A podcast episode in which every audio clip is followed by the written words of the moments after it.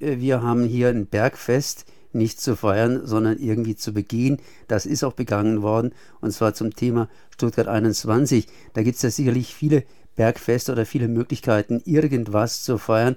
Und ich frage jetzt Werner Sauerborn, der ist allerdings nicht von den begeisterten Stuttgart 21-Fans, sondern vom kritischen Aktionsbündnis gegen Stuttgart 21. Was wurde denn jetzt hier als Bergfest tatsächlich gefeiert? Also dieses Bergfest ist eine, eines von vielen äh, Festen, die die Bahn immer wieder inszeniert. Wenn irgendwie ein paar hundert Meter Tunnel durchgebrochen sind, gibt es Feste. Es gibt immer Presseresonanz. Ähm, es wurde halt äh, die 14. Kelchstütze, die Fertigstellung der 14. von 28 Kelchstützen gefeiert.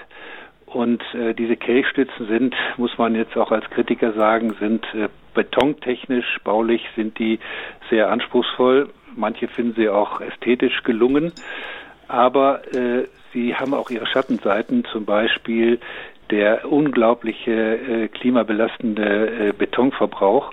Eine Kelchstütze äh, äh, hat ein, äh, ein Volumen von 2000 äh, Tonnen Stahlbeton und das das bedeutet 450 äh, 1000, nee, 450 Tonnen Treibhausgase pro Tonne. Das ist so ungefähr wie wenn Sie mit einer ganzen Flotte von Dieselautos mehrfach um die Welt führen, allein für eine von 28 Tonnen. Und äh, was gefeiert wurde, war im Grunde ein Gebäude. Der Architekt Herr Ingenhofen war auch dabei und ähm, er sieht sich als der Architekt ähm, einer, eines neuen Wahrzeichens der Stadt und hat dabei, glaube ich, ein bisschen äh, übersehen oder auch nie begriffen, dass es bei diesem äh, geplanten Wahrzeichen eigentlich um einen Bahnhof gehen soll, und zwar den entscheidenden Verkehrsknoten Bahnhof im Südwesten. Und da muss man sagen, und deswegen meinen wir, gibt es da überhaupt nichts zu feiern, diese ganze Stuttgart 21 Planung erweist sich als große Fehlplanung und je näher das Projekt seiner, seiner Verwirklichung Projekten entgegengeht, wir glauben ja nicht, dass es jemals in dieser Form äh, realisiert werden kann, desto mehr zeigt sich an allen und Ecken und Enden äh, zeigen sich die Schwächen dieses Projekts. Aber auf der anderen Seite muss man ja sagen, bei 28 Kelchstützen ist es in dem Falle tatsächlich sozusagen 50 Prozent, also ein gewisses Bergfest.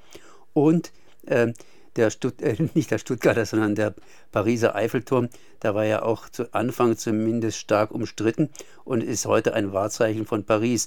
Allerdings nicht mehr sozusagen technisch, sondern einfach als Touristenmagnet. Das heißt, die Frage wäre also die, wenn der Bahnhof jetzt nicht gebaut würde, mal angenommen das, wie könnte man diese 14, 14 Kelchstützen da irgendwie verwenden? Ja, da greifen Sie schon ziemlich in die Zukunft. Äh, wir haben ja immer äh, in unserer Kritik auch äh, Alternativen aufgeboten.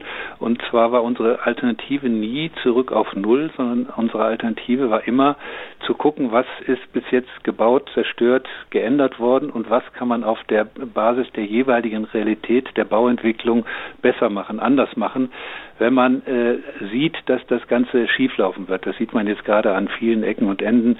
Letzte Woche hatte, glaube ich, Radio Dreiecksland auch darüber berichtet, dass es jetzt neue Vorschläge gibt, ähm, sogenannte Ergänzungsprojekte, äh, da sollen weitere 47 Kilometer Tunnel zu den jetzt schon 60 Kilometer Tunneln gebaut werden. Äh, das mit einem Kostenvolumen von weiteren 5,5 Milliarden, um die schlimmsten äh, Defizite dieses Projekts zu lösen. Also in dieser Situation denke ich, ist es sinnvoll, Alternativen zu bieten. Und ähm, eine Alternative, an der wir arbeiten, da werden wir in den nächsten Wochen auch die Öffentlichkeit und sicher auch wieder Radio Dreiecksland ähm, ähm, mit informieren, wird sein, dass man dieses Tunnel Tunnelsystem auch ähm, für Güterlogistik äh, nutzen kann. In Stuttgart wie in allen Großstädten gibt es ja drängende Probleme mit den Lieferverkehren. Der ganze Versandhandel führt ja zu immer mehr äh, LKWs, Sprintern, Kleinlastern, die die Städte verstopfen. Davon muss man sich befreien. Das sagen auch Industrie- und Handelskammern alle. Und unser Entwurf, an dem wir noch arbeiten, den wir noch konkretisieren, wird darauf hinauslaufen, zu zeigen, dass man die Tunnel sehr gut nehmen kann, äh, um eine unterirdische Güterlogistik zu betreiben.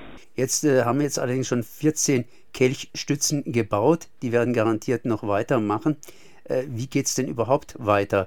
Ich meine, die Kelchstützen, die produzieren oder haben produziert entsprechende Gase, sprich Treibhausgase, CO2 etc. Ähm, das ist allerdings einmalig. Ich meine, dieser ganze unterirdische Bahnhof, der produziert ja auch so im laufenden Betrieb mehr Treibhausgase. So ist es. Also äh, es ist äh, von der CO2-Bilanz äh, völlig klar, dass äh, oberirdische Schienenverkehr viel klimafreundlicher ist und dass wenn man äh, ähm, Schienenverkehr mit Riesen, Brücken und Tunnelkonstruktionen macht, irgendwann die Klimabilanz des Schienenverkehrs äh, nicht mehr viel besser als die des Auto- oder äh, Flugverkehrs sein wird. Insofern äh, wäre es dringend nötig und dazu sollte eigentlich ein, ein Bergfest auch ein Anlass sein, nochmal zu überprüfen, ob dieser Weg äh, jetzt gerade unter den Bedingungen der Klimakrise wirklich der richtige ist. Wir haben immer noch das Problem mit dem Brandschutz. Äh, das ist auch noch überhaupt nicht geklärt. So ist es. Also Brandschutz ist einer der katastrophalsten äh, äh, Elemente dieses Projekts. Es sind ja Riesentunnel mit ganz starken Steigungen geplant. Und äh, die Bahn hat keinen ernsthaften Brandschutz. Sie hat keine Simulation gemacht, was es bedeuten würde, wenn in einem dieser Tunnel äh, ein Intercity oder ein ICE in Brand geriete. Und das ist ja, äh, kommt vor, das wissen wir. Es gibt ja alle äh, paar Jahre gibt es ja äh, auch Brandfälle in, äh, bei ICEs, die dann manchmal ganz kurz vor einer Tunneleinfahrt geendet sind. Und was passieren würde, wenn ein, ein ICE mit 1700 Leuten maximal besetzt in so einem Tunnel in Brand geriete, das ist fürchterlich. Das wird dazu führen, dass äh, im Grunde es keiner überleben wird, weil die Fluchtwege so äh, unterdimensioniert sind, weil dieser Kamineffekt, der ja in solchen steigenden Tunneln entsteht, äh, jede Fluchtmöglichkeit eigentlich torpedieren wird. Das heißt, die Perspektive könnte sein, dass äh, am Ende, wenn eine Betriebsgenehmigung erteilt werden wird, diese eben nicht erteilt werden kann. Äh, das Beispiel Berlin haben wir ja alle vor Augen, wo das äh, noch jahrelang den Bau, den Weiterbau aufgehalten wird. Wenn äh, das bei Stuttgart 21 so kommt, und das ist nicht unwahrscheinlich, dass es keine Betriebsgenehmigung geben wird, dann wird es auch keine Möglichkeit der Reparatur oder Verbesserung geben. Dann müsste man einen dritten Rettungsstollen bauen. Das ist alles Utopia. Also das wäre möglicherweise ein Scheitern, nachdem am Ende vielleicht 15 Milliarden Euro Euro in dieses Projekt gebaut worden sind. Jetzt können wir uns mal ein bisschen umblicken. Das heißt, äh, wie sieht es denn eigentlich aus bei den Stuttgart 21 Kritikern? Was steht als nächstes an? Meistens wird ja nicht nur mit Demonstrationen bzw. Reden geagiert, sondern auch eben vor Gericht. Das heißt, was sind die nächsten Schritte, um Stuttgart 21 durch noch in andere Richtung zu lenken? Also äh, um doch noch mal kurz zu der Demonstration zu kommen, wir werden in zwei Wochen die 525. Äh, 505, 550. 555. Montagsdemo haben. Da wird äh, äh, Gregor Gysi reden und andere. Ähm, aber wir arbeiten natürlich auch weiterhin auf der juristischen Schiene. Also gerade wegen dieses defizitären Brandschutzes äh, streben wir eine Gesamtaufhebung der Planfeststellung an, weil die unter völlig falschen Prämissen erteilt worden sind.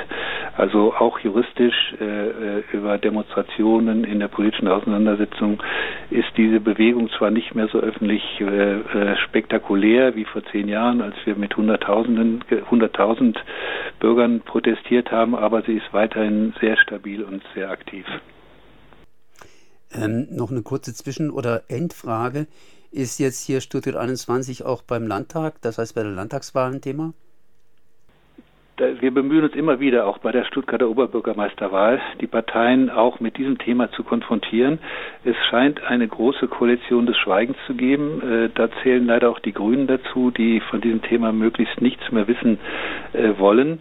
Die einzigen, äh, bei denen man zurzeit erwarten kann, dass sie Stuttgart 21 thematisieren würden, wäre wohl die Linke die plakatiert in Stuttgart auch mit äh, Plakaten gegen Stuttgart 21 und äh, die Klimaliste. Das sind äh, die einzigen äh, Optionen, äh, die jetzt bei der Landtagswahl die Hoffnung eröffnen, dass vielleicht äh, eine Opposition auch in den Landtag einziehen könnte. So Werner Sauerborn von den, vom Aktionsbündnis gegen Stuttgart 21. Das heißt, wir schauen uns um vom Bergfest, von einem x-ten Bergfest und äh, naja, schauen eben weiter, wie das sich in Zukunft entwickeln wird. Ich danke mal für das Gespräch. Ich auch.